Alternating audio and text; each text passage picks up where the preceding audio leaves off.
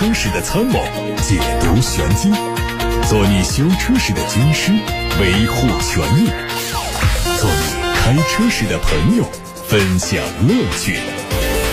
调频九二七，傍晚六点半，董涛说车，只和车友在一起。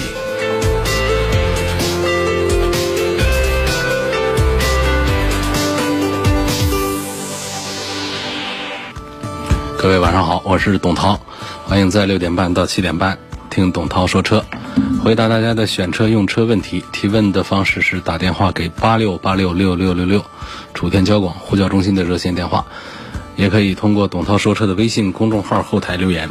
先看新闻。去年年底，中保研对上汽大众帕萨特做过碰撞测试，结果在百分之二十五的偏置碰撞中，A 柱断裂，车体严重变形，导致一贯以安全著称的德系品牌神话破灭。时隔半年，大众高层首次发声，上汽大众销售和市场执行副总经理表示，百分之二十五偏置碰撞的这件事明显被放大了。测试中有很多的细项，百分之二十五只是其中一个。细分项之下的多个细项之一，而在大项，比如说车辆辅助安全指数中，帕萨特是满分，却没有人提到。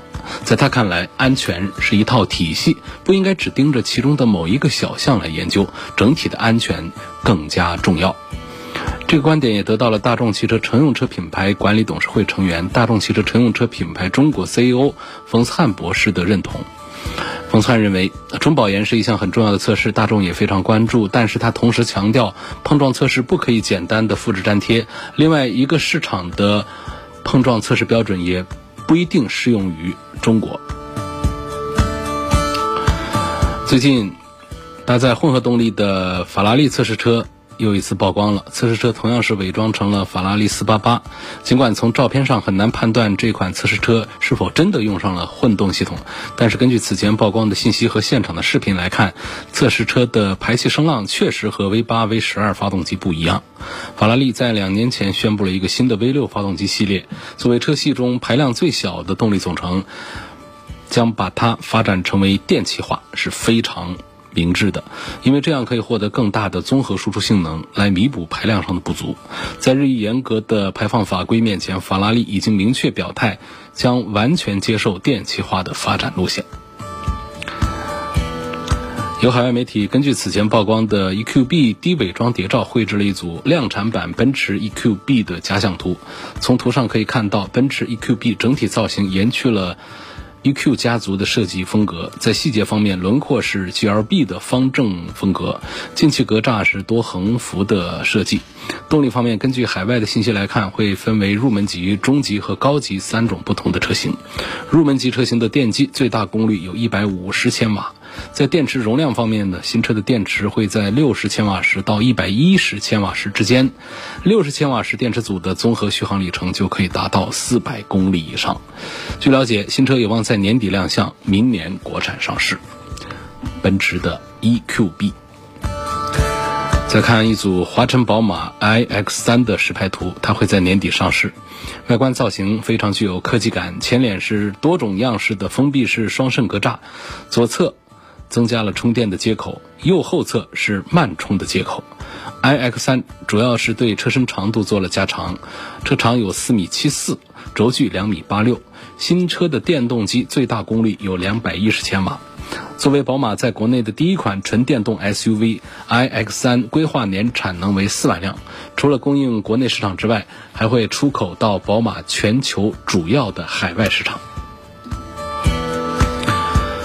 有关新款 CRV 的国内申报图也在网上出现。新款 CRV 有可能在七月中旬正式上市。它基本保留了海外版的新 CRV 设计特征，整体风格更加年轻。除了燃油版和混动版车型之外，还会引入插电式混合动力系统。作为中期改款，新的 CRV 采用了本田最新的家族语言，造型和海外版本完全同步。细节方面呢，也更加符合时代潮流的深色套件元素。在尺寸方面，车长是四米六二，轴距两米六六，还有一个四驱车的轴距会稍微的短一点，两米六六零。啊，两驱车是两米六六一，四驱车是两米六六零。从申报信息看，新款的 CRV 燃油版会用 1.5T 的四缸涡轮增压发动机，满足国六排放标准，搭配 CVT 变速箱，混合动力是2.0升发动机加电动机的组成。航海家是林肯旗下的一款中型 SUV，目前是以进口的形式在国内销售。目前从国家工信部获得了林肯国产航海家的申报信息，它的外观部分是延续了海外版的设计，前脸配备了家族星辉式的格栅，侧面的翼子板处配上了英文名称的标志，尾部还是贯穿性的标志的这种尾灯组，而尾门的左侧。长安林肯四个汉字表明了它的国产身份。国产的航海家车长四米八四九轴距两米八五相较目前的进口版本轴距方面是长了一毫米。事实上在工信部申报的时候是允许一定的误差的这也就意味着尺寸上可能并没有发生什么实质性的变化。在动力方面它换装了国产的二点零 t 发动机二点七 t 的发动机还是纯进口机器。传动系统预计会和海外版本一致用八 at 途凯是上汽大众旗下的一款小型 SUV，目前提供的是一点四 T 发动机和一点五升自然吸气发动机，都匹配自动变速器。最近，工信部还传出了一点五升燃油车型的申报信息，它的变速箱是手动版本，手动挡的途凯的外观和现款一样。透镜式的 LED 大灯内部做了熏黑的处理，头灯下部呢采用了几颗 LED 的光珠。手动版用的是一点五升的自然吸气发动机，它的综合工况油耗只有五点九升。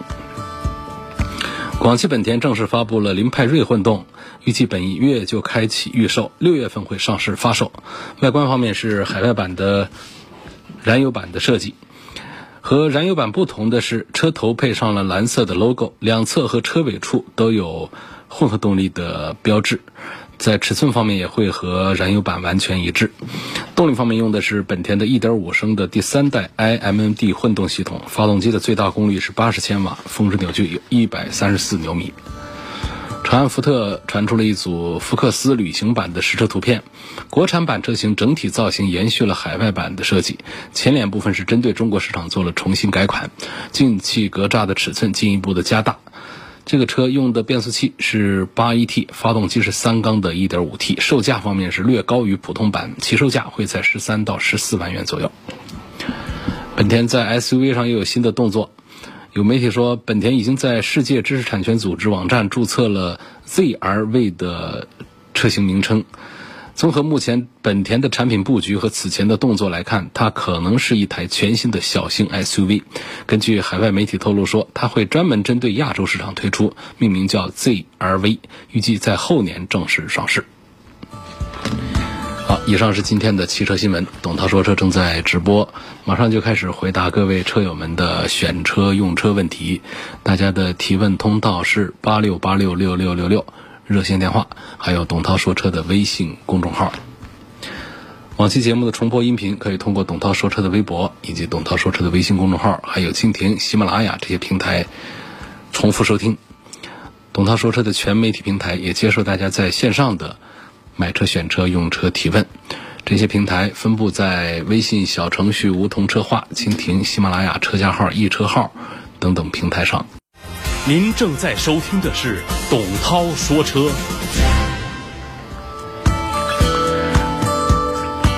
董涛说车正在直播，现在开始回答大家的选车、用车提问。先看来自呼叫中心八六八六六六六六给我发过来的留言。杨先生提问说：故障率、实用性、后期维修保养费用方面评价一下大众的夏朗。问这个车烧不烧机油？变速箱是否容易出故障？这个变速箱倒不会像那些干式一样的出出故障。夏朗用用的都是六速的湿式的双离合啊。然后发动机烧机油呢，这个事儿还是看概率。我可以讲，现在没有哪个汽车厂家敢拍胸说我这儿的涡轮增压发动机。没有一个烧机油的，就现在我们这个烧机油啊，成为这个涡轮增压发动机啊很容易碰到的、很普遍的一种现象，只是程度有轻有重而已。其实我觉得大家都慢慢都应该适应这样的一种一种情况，就是如果说它不是特别过分，比方说一个保养周期都撑不到，机油都这个损耗的很厉害的话，就是我们在一个保养当中，一个保养周期到了之后，会发现机油有降低，像这种情况，大家就认为这是涡轮增压机器的一个一个基本现象算了，啊，它几乎不影响我们的。这个发动机的正常的运行和寿命，它的包括润滑啊、散热啊，就轻度的减少一点，其实不要紧，因为我们的油标尺里面本身它就有一个上下限，它是允许有这么一个起伏的范围，但是呢，它不能说跑到下限以下去了，啊，油尺里头看到都跑到下限以下去了，这个时候我们就是需要做一些添加的，因为这个机油啊，它参与燃烧其实不影响什么，但是。它机油减少之后呢，会影响到我们发动机内部的散热啊、润滑呀、密封啊、这个清洁呀等等这些功能，那就还是不行。所以，我们这涡轮增压机器这个机油的消耗，几乎我们原来是老是盯着说大众家的，后来我们发现宝马家的，后来我们发现这这各家的都爆出了这个机油消耗的这样的一些案例。但是同时有一点呢，就是没有哪一家。是像大众原来那样的，就是大概率的，就是一个机器一个二点零的，啊，当时的老的这个自然吸气的，包括后来出这个二点零 T 的这些，他们的烧机油的概率没有大众的那么的高，只是这样而已。就是各个品牌各家呢都会有一些机油消耗的这样的一些案例，都根本就不是一件很稀奇的事了。所以我建议大家呢，就是在烧机油这个事儿上呢，也不用说完全就是。呃，每每看一个车的时候，都特别在意它这个烧机油的情况。我们几乎是无法避免碰到这样的一种情形的。我们还是有很多朋友的车几年开下来，它的涡轮增压机器根本就不烧机油的。我本人就有就是个这样的例子。可能我的运气比较好，我用过的车当中曾经有大众的最容易烧机油的版本的，它没有，在我身上它竟然没有发生。所以这个都是还是碰一个运气啊。那么杨先生提到的这个车，大众的夏朗，这是个原装进口的一个呃 MPV，呃尺寸呢，我不知道应该把它算到这个这个中型尺寸还是小型尺寸。实际它的尺寸并不大，呃，跟奥德赛啊，跟这些车都是差不多大，但是呢，它的空间呢又做的比较大。呃，它比较方正的这种造型，给它带来了很宽裕的车内的乘坐空间感觉，至少是感觉比较宽敞。所以我觉得，按照现在的这个价位来看呢，实际上跟我们的这些合资的国产的这些产品是差不多的价格，性价比还是很不错的啊。大众的夏朗，除了这个样子啊，就作为家庭用车呢，有点古怪、方正、严肃之外。没有像奥德赛那样的，呃，艾力绅那样的比较看起来比较的居家啊风格。除了这个之外，其他的我觉得空间呢，这个各方面都还是挺适合来买一台用的。关键它不贵，确实是很便宜。周先生说：“我的车是一七年的克雷奥，啊，东风雷诺这个雷诺退市了，我的车没地方维修，哎呦。”他说：“我联系过厂家呀，他们说会把维修电话发给我，但是到现在也没发给我。然后就是我联系两次都没得到解决，请问我该怎么办？车该在哪儿维修？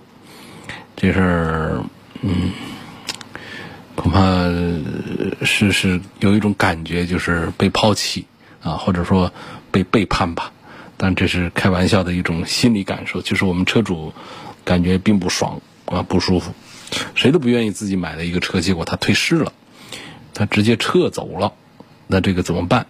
现在呢，整个东风雷诺公司是东风汽车公司接手了，雷诺退出。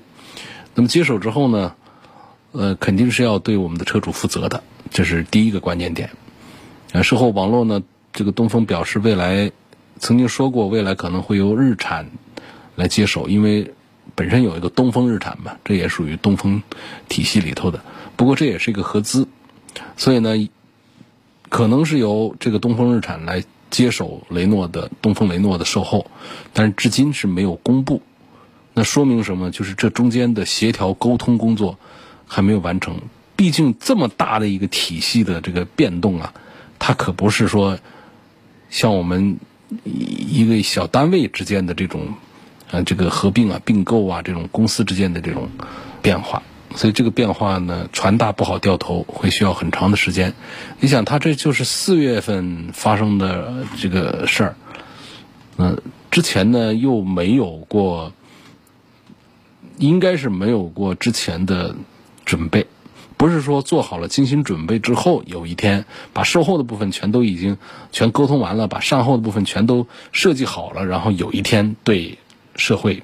突然把它发布，应该说是受到这次疫情的影响，再结合这几年东风雷诺实在是在中国市场是越来越艰难，那么最后一根稻草，这不叫稻草了，这是一捆稻草。这个疫情啊，就是一捆稻草了，就把这个骆驼给压趴下了。那么在四月份的时候，大家都在复工复产的时候，这东风雷诺还复工复产吗？那本身欧洲在四月份也已经是遭受了严重的疫情打击。所以这个雷诺呢，他只好选择，本身这就是一个亏本的一买卖，那就得割掉这块儿。那这个时候才正式的出现这个雷诺车资东风接盘。这个时候接盘很多的善后的工作，他还没有准备好，没有完善。所以我们现在在车主这儿的直观感受就是，我的车上哪儿去做维修啊？所以这个就是还是得等待一段时间。包括其他的，还有一些就是用车的配件问题。呃，根据我们的法律规定啊，车辆出厂之后需要有十年的配件保障的，十年。那么作为消费者就很关心，呃，东风雷诺来去匆匆，你是不是把配件的问题考虑到位了？就是你有没有准备？现在的，呃，我们的东风雷诺在中国市场上卖了多少车了？这不好说，应该应该有个二三十万。雷诺车主吧，这二三十万雷诺的车主们，那么如果说需要给这些车都配上常换的配件的话，那么之前这个东风雷诺应该是要做好充足的这样的准备。但是它既然是要撤网的话，这些准备它不一定就突然之间就做好了。所以后期可能除了一个在哪儿维修、维修接待点这是一个麻烦之外呢，就是。有了接待点没配件，也可能是一个麻烦。包括这个保修的延保的问题啊，我们说收费维修这种这种啊，其实都还好办。我们有些社会修理厂，呃，这个这从一个市场化的商业的角度，能够有配件进货，能够帮咱们这个雷诺的车主们进行维修，有利润，这个大家愿意做。但是呢？那种延保的问题，三年六万公里的问题，免费索赔的这个部分，这个就特别难办了。这这就是说，一个品牌退网啊，它带来的企业的这个善后的工程啊，是非常巨大的。到了我们消费者这个层面上的直观的感受，就是觉得修车无门、投诉无门，很麻烦。有个朋友问我说：“这个二零二零年生产的奥迪 Q 三跟二零一九年生产的奥迪 Q 三有什么区别？”不是，这个应该是这样啊，应该是说二零二零款、二零一九款这个区别。在三月份，这个二零二零款的 Q 三下线的，其实区别并不大。那起起码这动力上都没有什么区别，外观设计上也不可能做什么区别，只是说它叫一个年年份款而已。它的变化呢，就是在动感型，因为它总共就是两大体系。Q 三呢有智雅型，有动感型。那智雅型里面又分成，呃，便宜点的、贵一点的。动感型里面也是分便宜点的、贵一点的。但不叫便宜动感型、贵一点动感型，它比方叫进取动感型啊、时尚动感型啊、豪华动感型啊，都是这样的说法。总之，这个奥迪 Q 三它就是分成两大体系。就一个是智雅型，一个就是动感型。那动感型呢，在二零二零款上应该是变化稍微呃注意看能找到的，就是比方说它的新款的轮毂啊，呃新的这个车身的配色啊等等，就这样的一些变化。所以基本上总体上算是没变化。呃，刘先生的问题呢，他希望评价一下宝马的叉四。它的四驱如何？我在街上比较少看到这个车，呃，问它的哪一个版本值得推荐？你还别说，就在本周我上班路上，我还看到过一台在武汉大街上的叉四，呃，叉四的这个背影是非常漂亮的，看起来非常的动感。这同样也也有类似这样的做法的，像这个 GLC 的这个酷配，它就做的没有这个呃叉四做的好看。为什么拿它们做对比呢？就叉四其实就是呃叉三的这么一种。一种变形，就是尾部的这种变化。那么 G R C 的酷配版呢，其实也就是 G R C 的这么一种一种变形了。就这种变化来看，我觉得叉四做的要比较成功。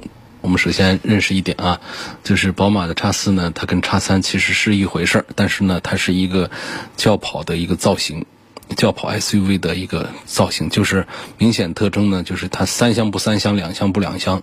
那从这个 B 柱往后，可能大家也。好多人也不大关心 B 柱是个啥，那就是从后门顶上这开始呢，就是往下滑。从外轮廓这个造型上看呢，它是一个溜背的呃这么一个造型下来，然后延续一丁点儿的小尾巴，这个就是跨界式的 SUV，也叫这个轿跑式的 SUV，怎么说都可以。那么比较典型的做法就是。奔驰的 GLC 也有一个奔驰 GLC 的这么一个跨界版，然后宝马的叉三也有一个，但是它叫宝马的叉四。那么这是第一个点啊，它是一个跨界 SUV 轿跑式的 SUV。第二个点呢，就是它是原装进口的身份。那么我们常说的叉三呢是华晨宝马生产，那么叉四呢就是原装进口。那么第三个点呢，就是叉四要贵，就是。除了这个尾巴不一样啊，其实其他都一样。我们按照一样的这个低功率的发动机啊，这样低配啊这样的版本来做对比的话呢，叉三就要国产的华晨宝马的叉三就要比进口的叉四就要便宜个好几万块钱，这是他们身上的几个啊几个关键的点。所以如果说我是要买一个性价比的话，你肯定是不应该选择叉四的。但是如果我是要买一个漂亮，买一个与众不同。呃，买一个回头率拉风，买一个新车的感觉。什么叫新车的感觉？就是当你开的车是满大街都有的车的话，其实你是没有新车感觉的。啊，只有说你买个车，街上看到的并不多的时候，它才会有新车的感觉。好，所以那么这个车呢，就是它显然不是一个冲着性价比去选它的，是冲着它的颜值、外观、个性风格去选择它的。啊，这个车。几乎呢，就是像这种溜背轿跑的 SUV 呢，呃，很多人都会说它比较帅、比较好看。但是真正到买的时候呢，很多人还是倾向于保守，还是会买这个普通的叉三这种 SUV 的。这就是我们的一个普遍的消费心态。很少有人说那种溜背轿跑 SUV 丑的，但是也是很少有人真的去买这种溜背轿跑的 SUV。所以我们在街上，刚才那位朋友留言也是说，我在街上怎么看到这么少啊？啊，就是这个原因。嗯，它除了这个溜背造型之外，像 M 套件呐，这种都做的点缀的都非常的漂亮，包括它的内饰的这种升级啊，赶奥迪是小细节上是差一点，但是已经是一个典型的豪华品牌的一个身份了。那动力啊，空间呐，这个动力不用说，空间就说一下，因为它这个溜背的造型，头部头部它就要局促一些，就是呃。不说个高啊是什么，就是上半身长的坐在后排呢，头顶上就会空间比较比较紧张。配置上呢，很很多车友们埋汰过这个车，我这都快六十万的车，全系要选配座椅加热，你说这是个什么事儿？呃，这个座椅加热是实际上呢是在冬天呢是一个很实用的一个配置，但是它全系都需要选配，这个车上被大家吐槽的好像是一个很搞笑的一个点。啊，另外呢，就是关于这个宝马的座椅偏硬的这个，这也是呃大家反应要多一点的一个问题。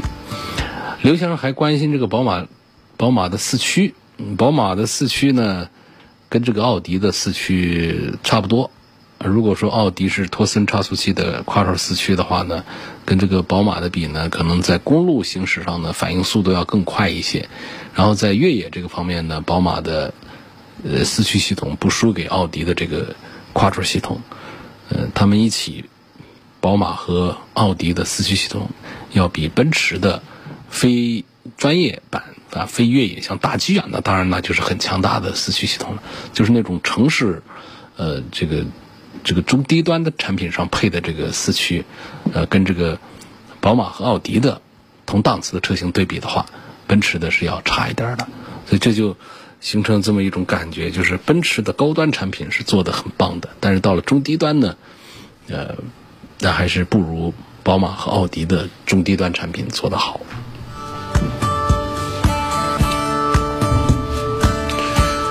这有个朋友问，呃，我自动挡的正时皮带什么时候换？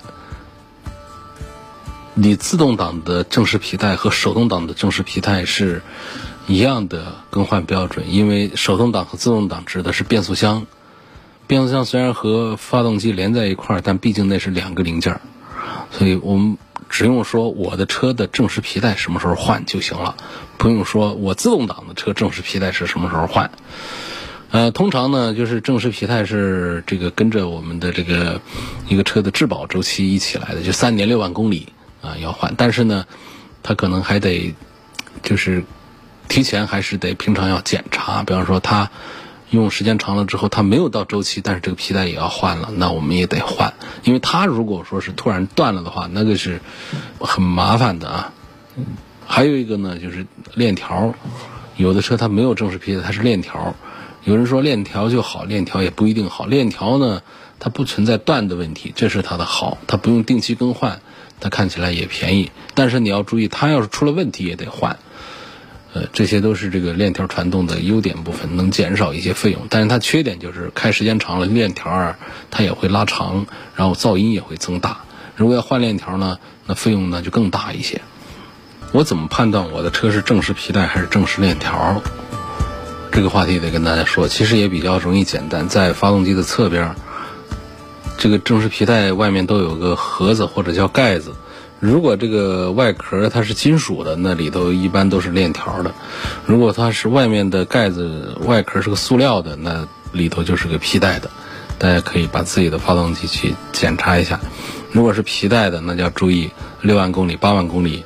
这是它的一个皮带的更换周期，它会老化的。那么你看它表面那种皲裂啊，呃，这这种一些东西，呃，如果说是表面只有一点点，这是正常的，是橡胶都会有这样的。但是如果比较深度的裂纹的话，那就差不多就是老化的典型特征。那就是再结合你的公里数来看，和磨损的程度来看，它就是得更换了。啊，如果不换的话，那出了毛病，那那就是尤其在行驶途中出现毛病的话。那可能导致我们发动机出现重大的损失。那么链条这个东西呢，它一般来说不容易损坏，呃，省心，啊，但是出了问题呢，它也是一个更复杂的一个一个事情，维修的费用也会更高。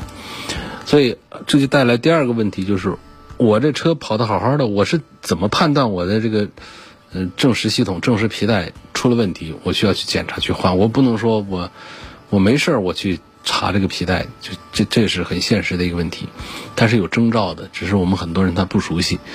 它正是皮带，它在发动机在正常工作当中是不可能离开它的。现在如果说它快断了的话呢，有点像积碳的这种感觉。就车子当中发动机当中如果有积碳的话呢，对车子就有一些什么怠速不稳呐，这种动力不足啊这样的一种现象。但如果说正是皮带老化了，也会感觉，比方说怠速状态下，这个车子啊不太稳定，踩油门的时候感觉发动机给不上力，然后有一定程度的抖动，这这都有可能是正是皮带出了问题的一个这个征兆。这个时候就要及时的更换。我们很多朋友就忽略了，就是以为它就可能就是哎车子是不是有积碳呐，或者是怎样？当然这也不是说。呃，包括节气门呐这样的一些问题，它也可能导致这个类似的这样的一些问题。那就是说，我们这车上呢，如果说你有这个备用的这个皮带，你自己也是没办法换的。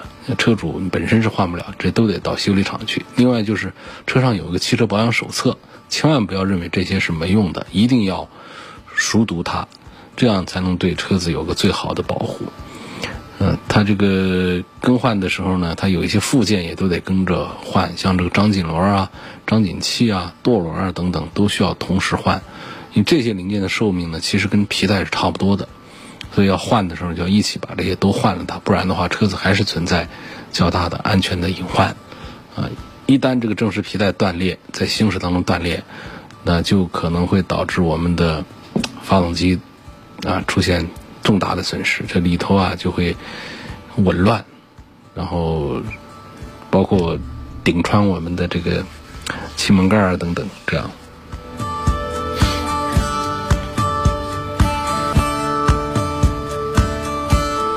下面有个问题说，威兰达这个机油乳化的情况是否属实？这个其实不是说威兰达机油乳化的一个情况，这个是从疫情期间就在说丰田的混合动力那个2.5的自然吸气加上电动机的这个混合动力，嗯，有一些这个乳化的现象。目前没有听到这个广汽丰田方面对于它这个机油乳化的一个正式的一个官方的解释。目前来说呢。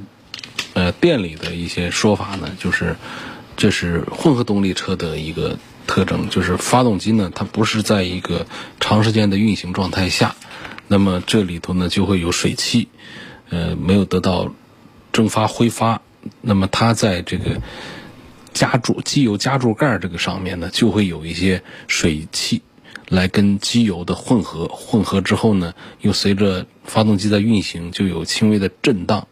在这个震荡当中，就形成了一种乳化的现象。那实际上呢，底下的油料呢，并没有出现大面积的这个乳化，所以整车的这种行驶啊，它都没有受到什么影响。如果我们长时间的行驶的话呢，据说这种乳化还会消失。这是来自店里的这个一个信息。这个信息呢，其实不算是官方信息。官方。是指的广汽丰田厂家来公开的对公众说明，这个大家反映的乳化是什么原因，我们的解决措施和方案是什么，那个叫官方语言。现在没有官方语言，现在只有店家的四 S 店的这个维修人员。但这个不排除就是厂家呃引导我们店方这么对我们消费者来做解释工作的。所以这个事情呢，如果说是一个严重的事情呢，早就。呃，会导致更多的一系列的舆情，所以这个事儿应该不算是一个很很麻烦的、很严重的一个问题吧？我是这么想啊，因为我们还是相信一个厂家的担当，我们尽量的多相信他们一点，就直到这个事情实在是盖不住、捂不住的时候，我们再来质疑这个厂家。我想这样态度还是要科学一点。问现在验车对轮胎的尺寸宽度有没有其他的要求？我想把胎宽变窄，然后把扁平比加大，五零杠五零。你只要不是太夸张的，一般在车检的时候也就过去了，也就没有问题。但是严格按照这个我们现在最新版本的这个汽车的这个改装这些东西来说的话呢，嗯，你增加了车的这个这些这个宽度啊。呃，这样的东西那都是不被允许的。包括我们改变了车辆的结构和性能的话，那也是不被允许的。其实换大尺寸的轮毂啊，扁平比变化特别大的轮胎啊，它是会触犯到我们这个关于改装禁止项目的一些条款的。所以尽量的不要改的特别的夸张。一般来说，年检的时候还是都能过的。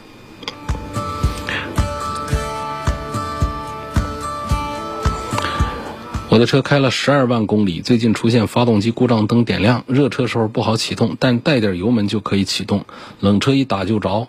但是开个一两天，故障灯又亮了，热车也好启动了。这种情况呢，一个月有个一次。十万公里换过火花塞，洗过节气门，请问是不是氧传感器坏了？不知道，这有可能，多种可能都会有。尤其像你你讲的，就是它不是一个天天都是这样的问题，啊，就是说这种情况一个月会有个次把两次。这样的情况，我觉得这属于这个不稳定的电气化的故障要多一些。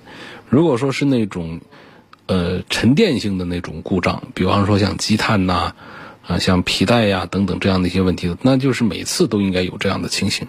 所以这个属于电子问题的电子故障的概率是会呃高一点点。嗯，氧传感器就属于电子部分的这种。出现了软性的故障的话，就会出现有时候是正常，有时候呢它就又不正常。想问丰田的卡罗拉和本田的思域这两款车，从可靠性、用车成本、后期维护费用方面对比，哪一款更便宜？这一回事儿。一回事儿，那不存在哪个比哪个的这个情况要。总体从购车成本上看，本田思域贵一点儿。嗯，其他方面，卡罗拉和思域在可靠性、用车成本、后期维护维护费用方面都是一样的。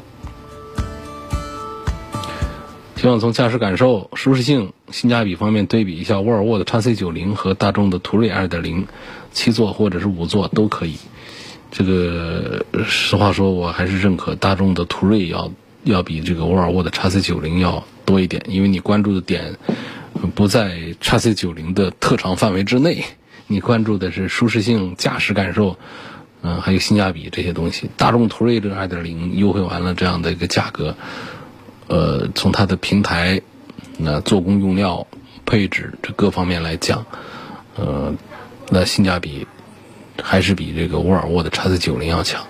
x C 九零身上的那些东西是大众途锐比不来的那些东西，来自于沃尔沃这个品牌，以及它的造车的理念、它的安全的理念、它的环保的理念，还有它的很简约的，呃，不追求那种奢奢华的那种设计的风格。这样的一整套，它的这个价值观念和大众途锐的价值观念是两个不同的走向，甚至于沃尔沃的 x C 九零还显得在这方面要清高一些，啊，这是他们不同的地方。但是呢，熊先生好像没有关注到这些地方，他关注的是性价比、驾驶感受和舒适性。于是我推荐了这个大众的途锐。不代表着说各方面大众途锐都比沃尔沃的 x C 九零要强，啊，不代表这一点啊。